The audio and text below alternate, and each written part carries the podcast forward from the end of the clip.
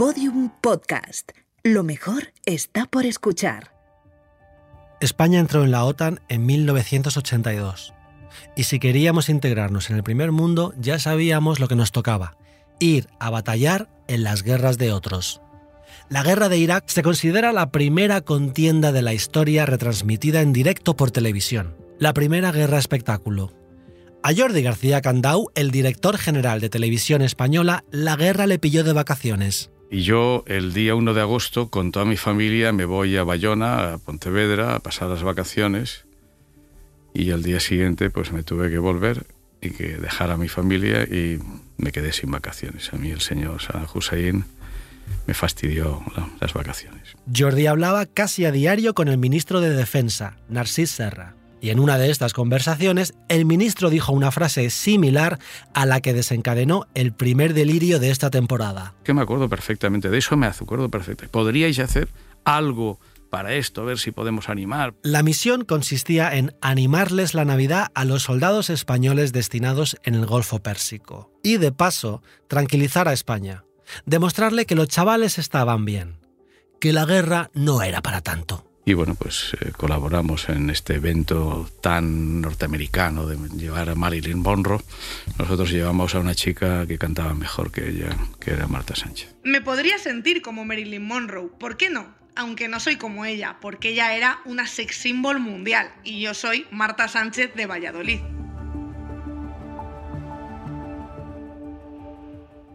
Delirios de España, tercer episodio, parte 2.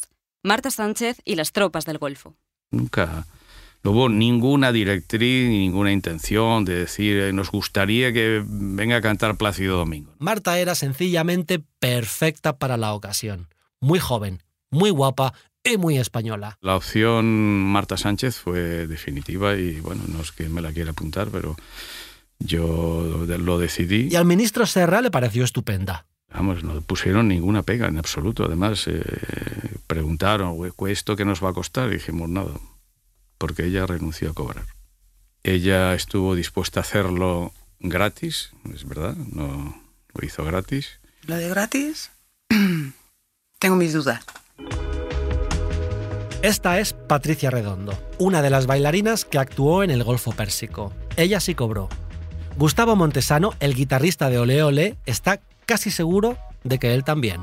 No me acuerdo, pero me imagino que sí, claro. ¿Qué sacaba entonces Marta de todo esto? Pues la verdad es que un montón de cosas. Sacaba atención. Promocionaba el disco. Se elevaba a la categoría de símbolo nacional. Se vinculaba a la españolidad más patriota. Pues podían haber pasado muchas cosas. Que si alguien cobrara y no todo el mundo, claro, pudo cobrar eh, eh, la agencia y Marta no se enteró. Pudieron cobrarlos un músico y el resto no se enteró. Aquí al más listo. Porque además, como conozco a Tony Caravaca. Patricia conoce muy bien a Tony Caravaca, pero nosotros no. Así que acompañadme en un pequeño desvío para contextualizar. Vamos con un delirio express. Bueno, es que hubo un momento además que Tony Caravaca era el representante más importante de este país, es decir, tenía todas las figuras. Tony Caravaca era el manager de Marta Sánchez, Isabel Pantoja, Emilio Aragón, Mar Flores, Carmina Ordóñez, Joan Manuel Serrat, Bertín Osborne y Martes y Trece, entre muchos otros. Así recuerdan a Tony, Jordi, Patricia y también Ana Martín, bailarina de Ole Ole. Era una persona que tenía dos cualidades. Una que era muy dura con los sus representados, pero que luego era muy responsable con las empresas. Tony Caravaca, qué gracioso. Bueno, qué gracioso. Tony Caravaca era el típico manager de aquella época. Él sí era machista, ¿ves? Para mí, Tony Caravaca pues, deja mucho que desear. Como eras bailarina, pues ya podía darte palmadita en el culo. Como eras bailarina, te puedo, te puedes cambiar aquí delante de mí. Como eres bailarina, te puedo dar un pico. No es fácil ser una mujer en 2023, pero mucho menos en 1990. Y ya si trabajabas en el mundo del espectáculo, ni te cuento. Si a mí me dice Tony que salimos, que tenemos que salir a cenar, o vas y sales a cenar, o tú mañana no estás en el siguiente programa. ¿Cenar con, cenar con quién? Con quien fuera. Tú tienes que salir y, y acompañarles y, y hemos tenido que hacer puteríos. Hicimos un programa con Martes y Trece, que se llamaba Viéndonos. Ahí me llama Tony, porque yo ya llevaba más tiempo con Marta, para que le eche una mano para buscar bailarinas. ¿Desde cuándo? Una bailarina se tiene que entrar a hacer desde el casting y ver a Tony Caravaca en un despacho a solas. Las iba sentando a una a una. Ya no se hace. Y ahora sí, vámonos al Golfo Pérsico. Tony Caravaca, que era nuestro manager, nos llamó un día, oye, te, me han llamado del Ministerio de Defensa que si queréis ir a, actuar allí a... Fíjate que todavía no sabíamos ni dónde estaba Abu Dhabi. Una vez más, o sea, yo recuerdo que la foto tenía miedo, tenían miedo las chicas. Tuvieron miedo, no sabían a qué se enfrentaban y... Pues claro, estaban muertos de miedo, imagino pero ¿qué pasa? ¿Que va a haber una guerra ahí o qué va a pasar? No, todavía no se sabe, pero en fin, no va a pasar nada, quédense tranquilos. Nos aseguraron, no, no se preocupen chicos, no va a caer ninguna bomba encima. En el momento en que nos dicen que sí, que a mí me avisan creo que la semana antes, no somos capaces de, de- de asimilar, va todo a una velocidad que no somos conscientes, pero ni Marta tampoco. Por eso te digo que nos enteramos de muchas cosas al volver. ¿De qué cosas? Pues eso, que, que lo importante que era esa guerra. Dios, que no me ha dado tiempo a asimilarlo. Si no fueron conscientes de la importancia de la guerra es porque no leían los periódicos. En cuanto se anunció el concierto, muchos columnistas se lanzaron a condenar la frivolidad de la iniciativa. El 17 de diciembre, la portada de la revista Época sacó a Marta Sánchez con una gorrita de marinero y el titular Marta se va a la guerra. El subtítulo era El gobierno frivoliza con la crisis del Golfo. El 20 de diciembre, Joan Barril publicó una columna en El País titulada sencillamente Marta. Siempre habíamos pensado que los Reyes Magos venían desde Oriente, pero resulta que mamá Noel no viene del oeste a saludar a los marinos que se han portado bien. Marta Sánchez sobre un barco de guerra es algo tan antiguo como los chascarrillos de Ay Carmela. Tras esta crítica, Joan Barril remataba con una gimnasia verbal para añadir el inevitable chiste verde. Esos chavales de blanco habrán vivido durante tres meses sobre un polvorín, pero a su regreso solo recordarán que el polvo es imposible con esa nueva reina de los mares. Al día siguiente, Juan José Millás también mencionó el evento en una columna del país. Se titulaba Nada. Marta Sánchez dice que le sobran curvas y que va a enseñárselas todas a los marineros. ¿Provoca alguna reflexión? Ninguna. Ella, como estoy seguro de que suponéis, entró al trapo. Marta, ¿qué opinas de la guerra del Golfo? No tengo ni idea, no he tenido tiempo de enterarme. Lo mío no es la política, o sea que para qué me voy a meter. Desde el punto de vista humano, es una ridiculez que esto ocurra en el año 1990. Yo lo atribuyo a la tontería de los que llevan turbante, que de tanto llevarlo se les acaba calentando el cerebro. Esta declaración es alucinante. Marta siempre se ha mostrado apolítica, que es una de las cosas más políticas que puede hacer una persona. Su no opinión respecto a la guerra del Golfo, que era una contienda, no olvidemos, donde ella iba a actuar, demuestra que Marta siempre ha hecho gala de una especie de autoconsciencia inconsciente. Una cosa que en el fondo es muy subversiva y muy punky. Y por eso Marta Sánchez es, desde hace 40 años, la cantante más entretenida de España. Vamos a ser sinceros, a esos chicos jóvenes les gustan las mujeres guapas. Van a ver a una mujer porque allí creo que no se ve ni una. Les alegraré la vista. Ojalá mis curvas sirvan para animarlos. Es que es otra mentalidad, hablamos de hace 30 años. Es otra manera de ver las cosas. Supongo que hoy por hoy hubiera salido Irene Montero y hubiera montado en cólera. claro. Pero, pero en aquel momento éramos floreros. No, hombre, vamos a ver. La niña era verdad que era, yo no diría tanto sexy, que probablemente lo fuera, sino que era una chica que podía gustar a los jóvenes. Es un sacrificio no pasar estos días con mis padres, pero hubiese sido muy egoísta pensar en el pavo de mi madre antes que en los soldados. Estamos encantados, porque yo no aguanto a mi madre. Me habéis librado de una buena. Según contaba Marta en una rueda de prensa que dio el 4 de diciembre, fue el rey Juan Carlos quien le pidió personalmente que viajase al Golfo para animar a esos pobres chicos. Era como si Marta recibiese la llamada del deber patriota. ¿Que cuál era su misión? Mantener alta la moral de las tropas. ¿Que cuál fue su explicación? Esto solo lo hago por amor a España. El caso es que si Juan Carlos efectivamente le pidió personalmente a Marta que fuese al Golfo Pérsico, lo tuvo que hacer por teléfono, porque para entonces Marta estaba vetada por Casa Real. Resulta que a finales de los 80 Marta acudió a una recepción con los reyes y se puso un vestido acorde con el protocolo, o eso creía ella. Llevaba un cuello vuelto y una manga larga por arriba, pero una falda cortísima por abajo. Porque Marta es muy patriota, pero antes que eso, Marta es muy provocadora. El equipo voló a Abu Dhabi en un Boeing 707 de la familia real y Marta aprovechó para dormir. Me llevé muy bien con todo, con todo el mundo. El recuerdo a todos fenomenal. La que no estaba nunca era Marta. Marta se metió en una habitación y ahí estaba ya a su bola. ¿Y Marta por qué se aislaba? Pues una estrella. Tío, una estrella. Pero no se corresponde con lo que me has contado de ella antes. Ya, pero no estamos solos. Hay, hay managers, hay políticos. Siete esposas de oficiales del ejército se veían obligadas a abandonar la fragata Numancia. Alguien dio órdenes de que mientras Marta Sánchez estuviera a bordo, no podía haber otras mujeres. Y todo esto liderado por Luis de Galinsoga. Luis se había pasado los 80 dedicado a la realización de programas musicales en televisión española. Al principio, cuando, cuando llegamos en el Hércules, el, el comandante del Hércules, no, vamos a, to- a aterrizar en un sitio tranquilo, no os preocupéis. Y le dije, dice, si es más fácil que llegue una bomba a Madrid que aquí.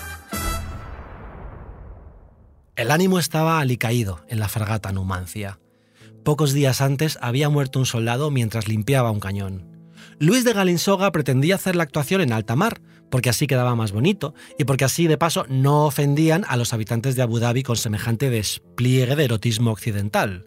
Pero aquel día la mar amaneció revuelta y tuvieron que quedarse en el puerto. Tú mira, me, dieron una lección de protocolo para, para los cubiertos, las servilletas, el no sé qué, tal. Mm, Íbamos tan cansadas. No me gustaba nada la comida. Me aburría la gente con la que estábamos sentadas.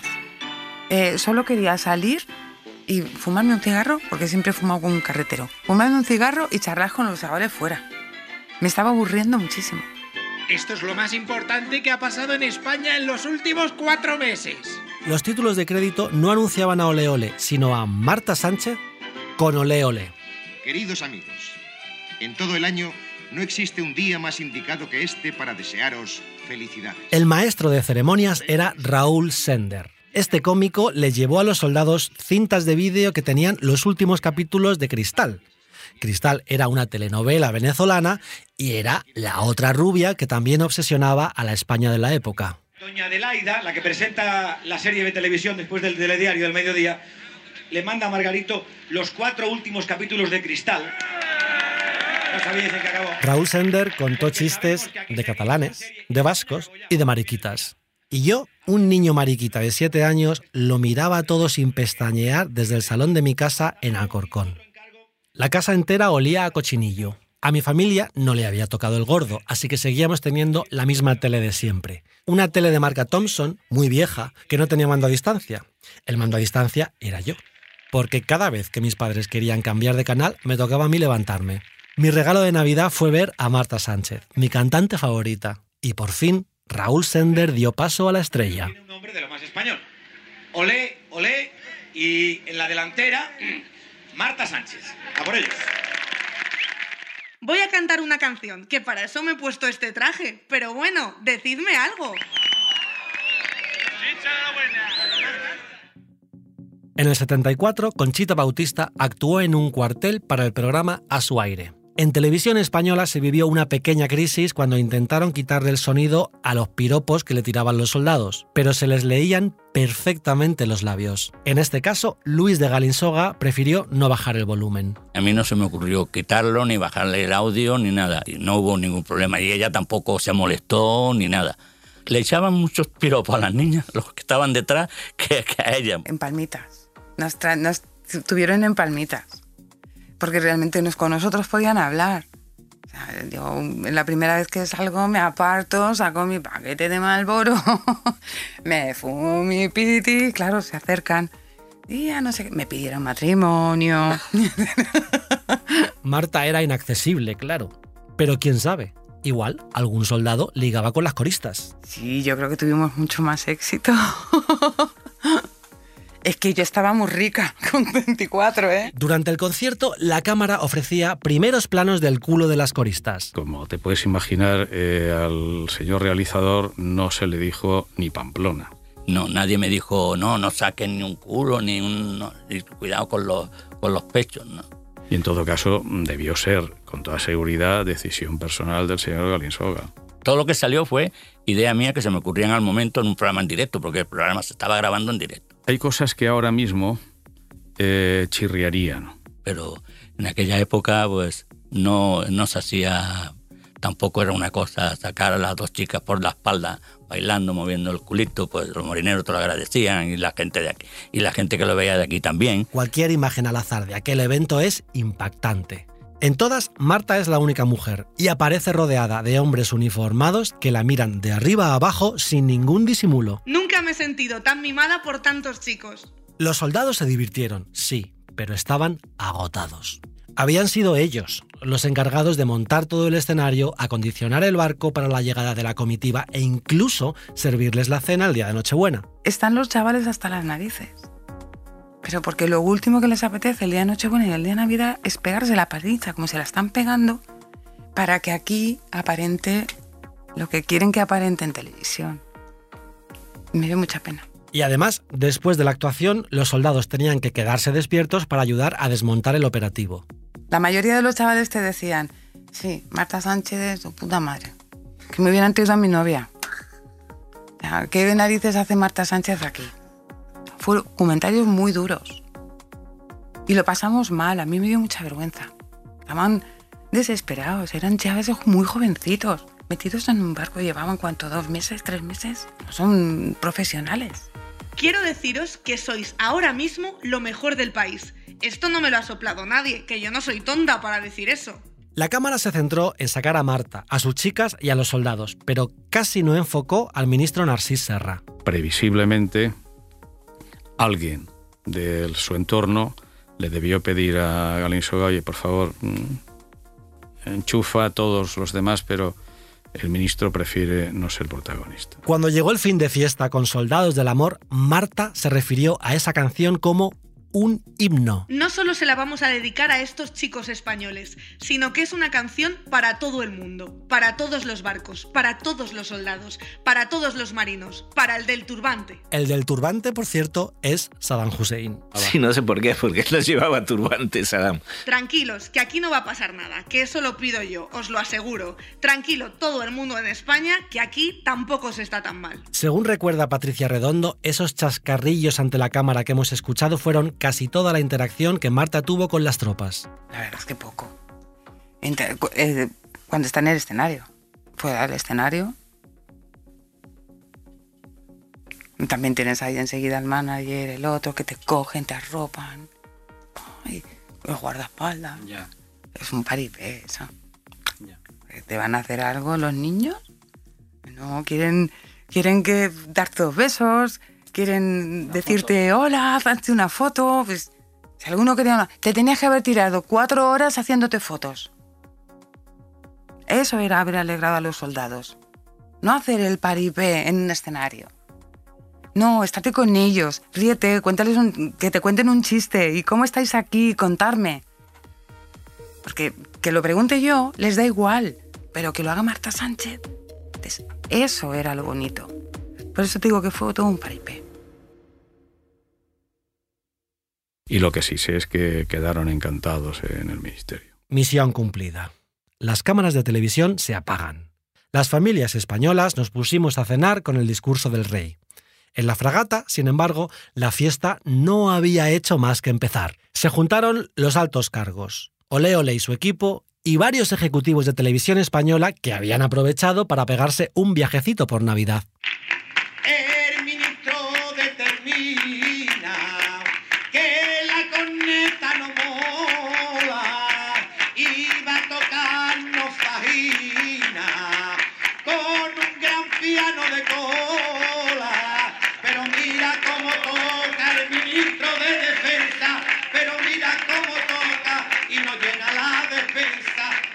Decir que el Ministerio de Defensa les llenó la despensa es quedarse cortos. Después de la actuación, se pegaron una fiesta en la que había de todo. Había toda una fiesta montada con, ya te digo, las mejores bebidas y, y todo lo que te puedas imaginar para ponerte hasta arriba. Una fiesta maravillosa, pero maravillosa con todo lo que tú te puedas imaginar y lo que no también. Estaba, lo había. Tú pedías, che, ¿no tendrás no sé qué? Sí. Y de todo. Era, estábamos en un país árabe, pero había de todo. Yo no estaba en eso. Te estoy diciendo cómo soy. lo que no voy a hacer es meterme en la boca del lobo. Sabes lo que va a haber ahí. Y sabes que no hay muchas. Somos pocas. Fuera. No. Si hubiera visto en el, en el barco, hubiera sido tomar algo con los chavales y tal, seguro que me hubiera apuntado. Pero una fiesta con esta gente no. Con los niños sí, pero con estos no. Ni con directivos, ni con tal. ¿Cuántas personas han aparecido en la foto de portada del país dos días consecutivos? Pocas, muy pocas. Una de ellas es Marta Sánchez. El 24 de diciembre el periódico informaba. Estados Unidos amenaza con arrasar Irak si Saddam... Las repúblicas rebeldes dispuestas a resistirse al control de... Diez muertos en Málaga al chocar una furgoneta con marroquíes... Pero la foto es de Marta. Sale sonriendo y rodeada de soldados. Uno de ellos le está mirando las tetas. Al día siguiente... Un referéndum decidirá si la URSS sobrevive... El rey pide a los medios de comunicación respeto... Rasdi abraza al Islam y reniega de los versos satánicos. Pero la foto vuelve a ser Marta. Esta vez encima del escenario. El titular Navidades con Marta. Pero no hubo ningún problema eh, en relación al resto de las fuerzas políticas, por ejemplo. No llegué yo al Parlamento al mes siguiente y me dijeron, señor Candao, como usted ha hecho esta patochada de mandar no sé qué y tal y cual. No, no. El 22 de diciembre, Marta Sánchez despegó del aeropuerto de Barajas como la cantante de Ole Ole y cinco días después aterrizó convertida en un símbolo nacional. 1991 va a ser mi año. A su regreso, Marta no podía disimular su euforia. Quizá ya sabía que era cuestión de tiempo que abandonase Ole Ole. Ole Ole como que se le quedó pequeño. Recuerdo alguna discusión y algún mal rollo de decir, es que ella está ahí por nosotros. Y ella decir, ellos han subido por mí. ¿Vale? Había un, un rifirrafe. Marta brindó por el año nuevo con las lectoras de Lola y aprovechó para repetir su mantra.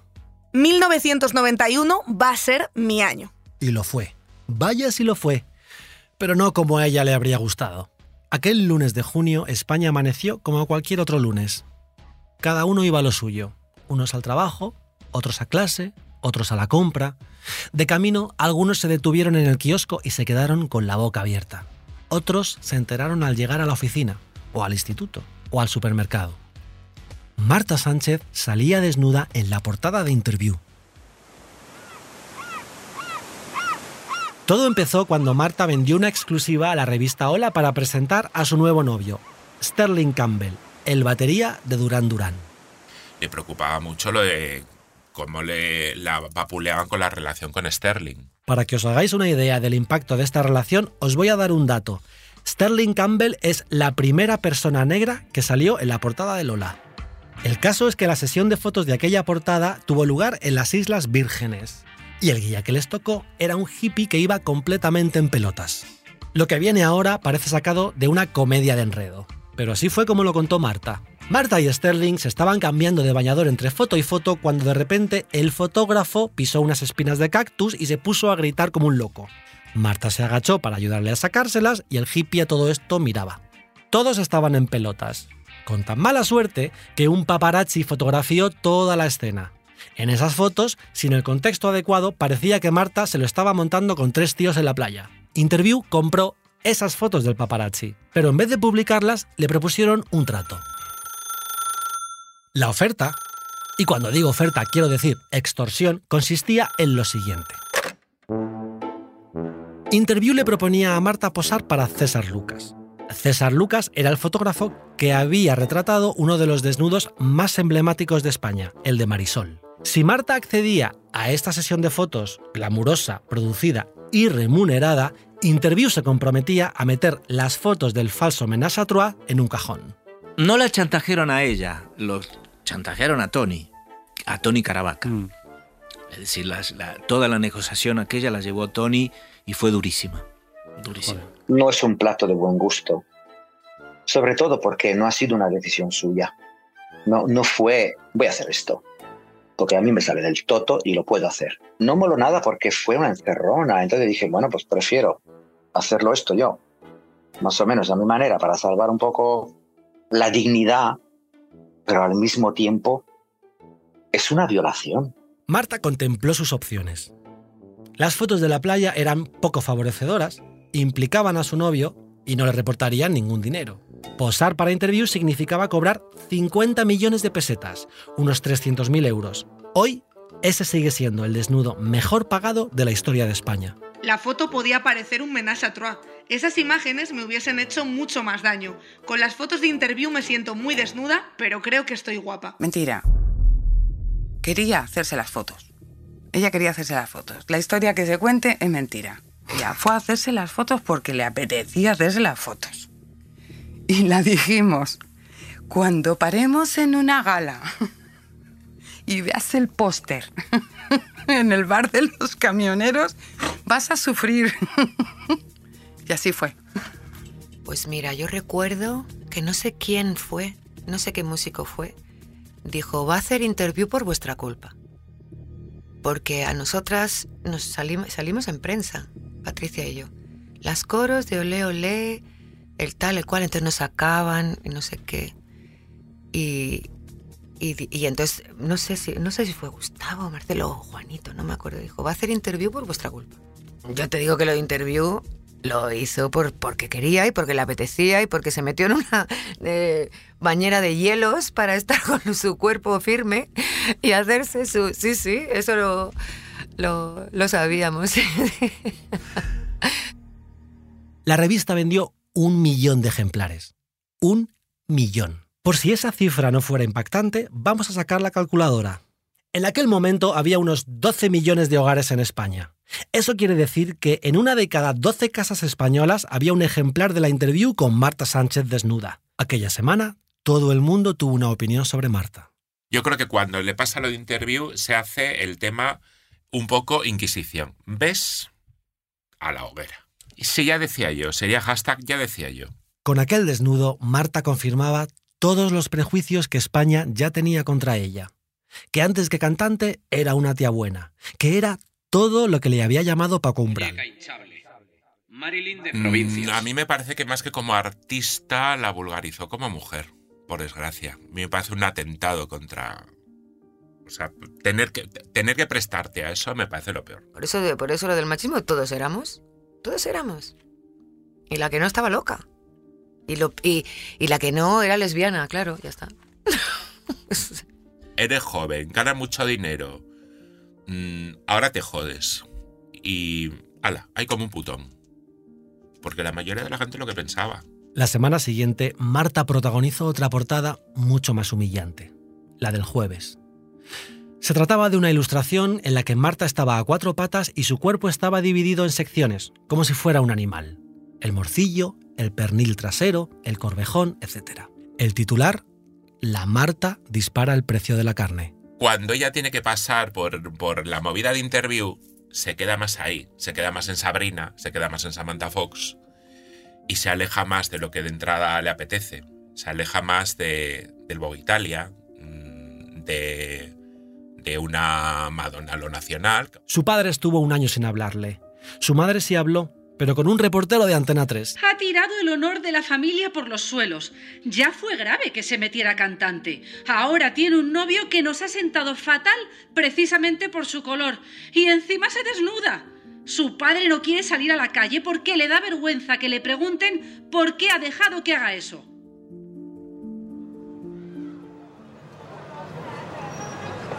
A finales del 91, Marta decidió mudarse a Nueva York con Sterling Campbell para alejarse de toda la atención mediática. A veces siento que España se me queda pequeña.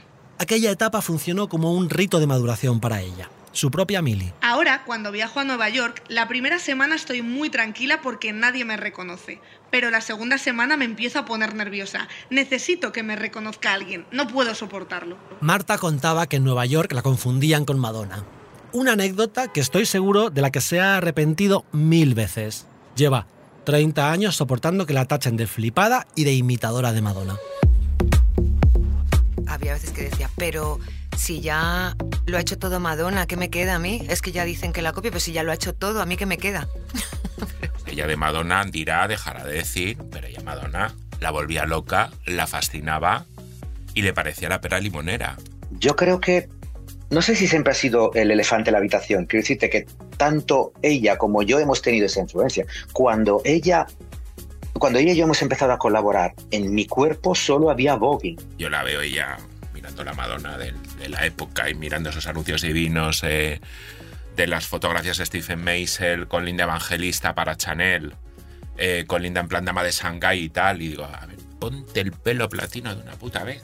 Si te apetece. Sal el día de la maldición de la mecha. No sé si te acordarás del famigerado episodio de las fallas de Valencia en 1991. No, No sabes eso.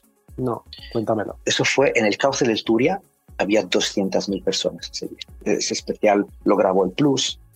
Empezaron a tirar petardos de los borrachos encima del escenario, por lo cual eh, eso te pone más nervioso todavía. A ella la recuerdo de muy mal humor. Eh, luego encima eh, salió despotricando por la enorme pancarta que había en la primera fila, que digo, madre mía. Eres una vulgar copia de Madonna. Que fue un. Sí. Que era una. un- ¿Cómo se llama? Un banner. Bueno, ahora te digo banner, ¿cómo se llama? Una, Una pancarta. Una pancarta. Eres una vulgar copia de Madonna, pero en fila 4. O sea, que no era alguien que estaba ahí. O sea, que decir que, que vinieron con toda la intención de hacer daño. No se merecía eso, ¿eh? Ni muchísimo menos. Ni muchísimo menos. Y evidentemente acabó llorando, claro. Pero en realidad, Marta no se había ido de España. No del todo, al menos. Marta decidió debutar en el cine. Era una manera de expandir su celebridad, de ser aún más famosa, de tener aún más ojos mirándola. No, es una película en donde me voy a exhibir. Igual porque Madonna había hecho cine. Pero esa película... Ya. Pero como la otra también había hecho algún bodrio. Al terminar el primer día de rodaje de Supernova, Marta acudió al programa de Nieves Herrero, de tú a tú, y se quejó, con humor pero con firmeza, de que le habían obligado a aparecer ligerita de ropa. Tapadita no me han dejado ponerme. Marta presumió de su inglés con Nieves Herrero. Contó que decidió aprender inglés la noche que coincidió con Prince en Pachá y fue incapaz de comunicarse con él. Y para terminar, anunció que había nacido una estrella del cine. A Star is Born. Y feliz. O sea, y feliz. Como si la burbuja esa nunca fuera a acabar y dentro pudiera hacer lo que, lo que le diera la gana. Porque ella era la que había. la que estaba ahí, arriba, la superstar. Y por eso se dio la leche con Supernova. Porque ella era Supernova. Claro. Es difícil explicar el argumento de Supernova, pero allá voy. Un aristócrata y magnate de los negocios, interpretado por Javier Gurruchaga, secuestra a la cantante más famosa de la galaxia para clonarla. Lo que quiere es esencialmente violar a ese clon. Marta interpreta a la cantante y al clon, y Chus Lampreave hace de Abelina, la científica encargada de la clonación. langosta, vestir elegantemente, hacer Tal y como estáis escuchando, la película es un esperpento y es perfecta para disfrutar en casa con amigos por su clara vocación camp. Pero además Supernova ilustra perfectamente cómo España percibía a Marta Sánchez y por extensión a las mujeres, porque Marta era la sublimación de la mujer española. En la película, Marta era un objeto. Un objeto a merced de los deseos de un hombre poderoso y lascivo que solo quería utilizar su cuerpo. Supernova se estrenó en febrero del 93. Y no es que fuera un fracaso. Ojalá hubiera sido un fracaso. Fue una hecatombe. A Marta le afectó mucho el fracaso de Supernova. Pero no por el que dirán, sino por ver ella que no ha funcionado algo en lo que ella estaba. Pero había algo más en este fracaso. Había un ensañamiento. España parecía haberle cogido el gustillo a pitorrearse de Marta Sánchez. Se trata del asesinato definitivo de Marta Sánchez, que ya ha conocido tres tentativas. Su actuación en el Golfo Pérsico, su portada para Interview y su inmolación cinematográfica. Los años 91 y 92 son quizá la época más fascinante de la carrera de Marta Sánchez, la cima absoluta de su fama. Y eso que no sacó ni una sola canción entre el 91 y el 92. Pero los españoles hablaron de ella todos los días, y casi nunca para bien. Marta se había convertido en un chiste nacional. Su carrera parecía sepultada. Y entonces llegó la resurrección. Era noviembre de 1993. Habían pasado ocho meses del bochorno de Supernova y Marta Sánchez debutaba en solitario con su disco Mujer. Estaba más bien acojonada con, eh, con el Desesperada. Era como, bueno, vamos a ver esto qué tal. En España, Desesperada fue un bombazo y en media Latinoamérica también. Fue una de esas canciones que estaba todo el día en la radio y que acababa canturreando la gente que ni siquiera escuchaba la radio. Los niños, los abuelos. Marta supo esperar a la canción perfecta. Y desesperada, salvó su carrera. La historia de Marta es la historia de una mujer empeñada en conseguir respeto, pero con una facilidad asombrosa para perderlo. Incluso en 2014, la entrevista con Risto Mejide terminó con Marta preguntándole si la respetaba. Pero también es la historia de una mujer chula, provocadora y kamikaze. La crisis no se arregla jodiendo al prójimo, sino trabajando. En las guerras de verdad todos pierden. Pero en la guerra de la cultura y en la guerra de la fama, Marta siempre sale victoriosa. Gracias a ese patriotismo provocador, 40 años después, cuatro presidentes del gobierno después y 12 ministros de defensa después, España sigue hablando de Marta Sánchez. Yo fui la Rosalía de mi generación. Marta Sánchez personificó una nueva manera de ser español. Muy moderno en lo público y muy antiguo en lo privado. Marta sacudió las fantasías sexuales de un país que estaba muy salido. Un país que en secreto se moría de ganas de que lo escandalizasen. No hay nada mejor en el mundo que España y el Mercadona. Pero por supuesto que Marta Sánchez puso letra al himno nacional. ¿Quién iba a hacerlo si no? Pero eso es otra historia. Ese es otro capítulo. Ese es otro de los delirios de España. ¿Quién sabe? Quizá lo acabemos contando también. Gracias por escucharnos. Delirios de España, las frivolidades que cambiaron un país. Una serie original de Podium Podcast, escrita y presentada por Juan Sanguino. Dirección, Eugenio Viñas. Producción, Laura Escarza. Editora jefa, Ana Rivera. Diseño sonoro, Dani Gutiérrez. Grabación sonora, Nico Solís. Producción ejecutiva, Lourdes Moreno Cazalla.